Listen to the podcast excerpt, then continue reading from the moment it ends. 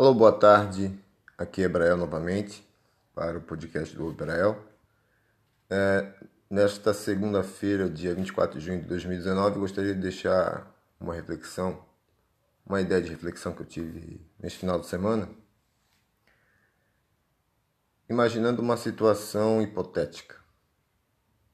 Né? O tema de hoje tem por título Sim, nós temos a ver com a evolução do outro. A evolução do outro tem a ver conosco, com o que fazemos.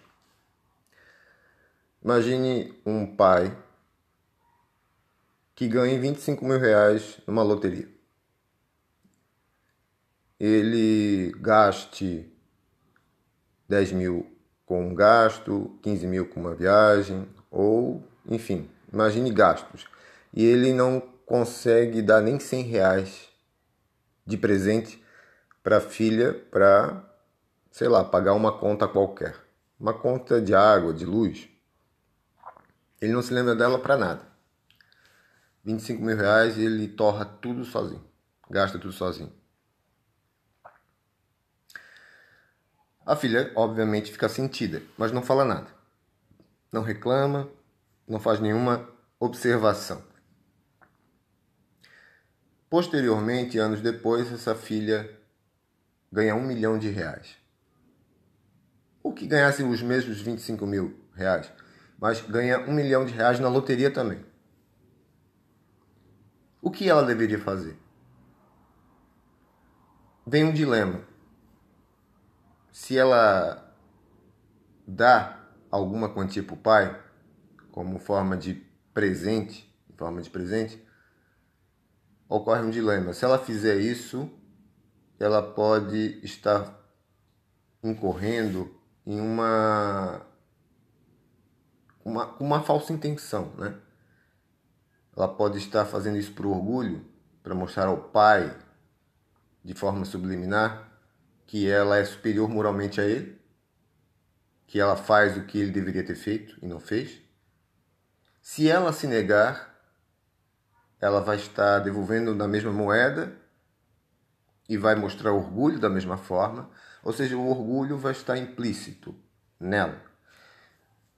Aí eu pergunto, até que ponto o orgulho realmente está implícito nela e não é resultado e não é uma reação instintiva ou humana à falta que o pai fez né? a, a falta que a, a, as ações antigas do pai fizeram na vida dessa filha.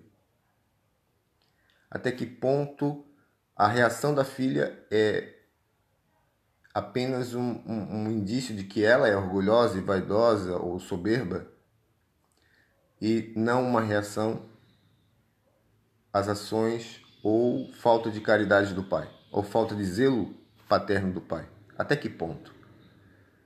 Isso traz uma reflexão até que ponto nós podemos nos isentarmos, nos eximirmos da evolução do outro. Será que o que o outro faz é simplesmente responsabilidade do outro, pelo que o outro carrega em si? Ou temos a ver sim com as reações posteriores do outro, com a evolução moral do outro? Eu acho que a, a vida, a relação entre os seres humanos, sim, é um diapasão, é, uma, é um jogo de ação e reação, que gera evolução moral e gera tendências, inclinações. Eu acho que uma pessoa dentro de um ambiente em que as pessoas são orgulhosas, vaidosas e egoístas, tendem a reproduzir muitas vezes, ou pelo menos parcialmente, essas reações instintivas, essas reações humanas por influência do meio. Por isso que eu digo que uma pessoa não é não tem mais inclinações apenas por conta do que carrega em si, em seu DNA, em sua herança kármica, mas também por influência do meio, pelos bons exemplos. Sabemos que as crianças até 7 anos, elas praticamente são esponjas, elas reproduzem comportamentos dos adultos tanto porque são visivelmente parecidas, tanto porque quanto porque são geneticamente quase idênticas ou dos genes dos pais, elas recebem muito, muitas, é, é, muitas, muitos reflexos, né? Então, esse vídeo não vai, esse vídeo, esse podcast não é editado, esse áudio não vai ser editado. Me perdoem aí as hesitações nas falas, mas trago essa reflexão até que ponto nós somos ou não somos responsáveis pela evolução do outro. Os nossos atos vão muito além da nossa própria, do nosso próprio alcance, ou seja, do alcance da nossa própria vida, e, e os efeitos de nossos atos vão muito além daqueles que se refletem em nossas próprias vidas. Se refletem na vida dos outros. Isso parece óbvio, mas é, o ser humano tende a magnificar os bons efeitos que, que eles causam na, nas ações dos outros e diminuir, né, praticamente como se fosse uma desculpa, é, diminuir, minimizar os maus efeitos que, que causam na vida dos atos dos outros, as más tendências que nós é, legamos ao outro. A gente deve se lembrar disso, então, quando é, matamos uma barata, por exemplo, na frente de nossos filhos, matamos uma formiga, porque a violência e a emoção com que carregamos no simples ato de eliminar a vida de uma formiga, que é, é, que é um ser diferente do ser humano, talvez implique em grandes efeitos na vida e nos atos de uma criança quando estiver na idade adulta. Então, sim, é isso que afirma esse áudio. Nós temos muito a ver. Né? Nós temos, somos muito responsáveis, sim. Temos muita responsabilidade na evolução dos outros. Mais do que podemos imaginar.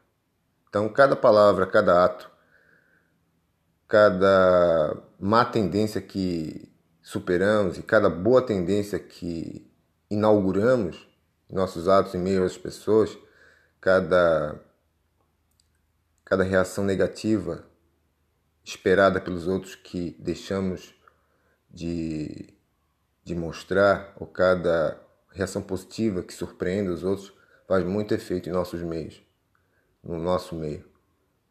E unir e amar as pessoas Amar as pessoas é cuidar delas e fazer com que a paz reine num determinado ambiente. Isso mostra o quanto nós queremos que as coisas fiquem bem em nosso meio e no mundo inteiro. É. É, não adianta nada uma pessoa que se diga evoluída dizer que se fecha em si mesma para poder se isolar das, das energias, das influências negativas. Ela só vai provar que ela não tem força nem mesmo para lidar com as próprias energias negativas.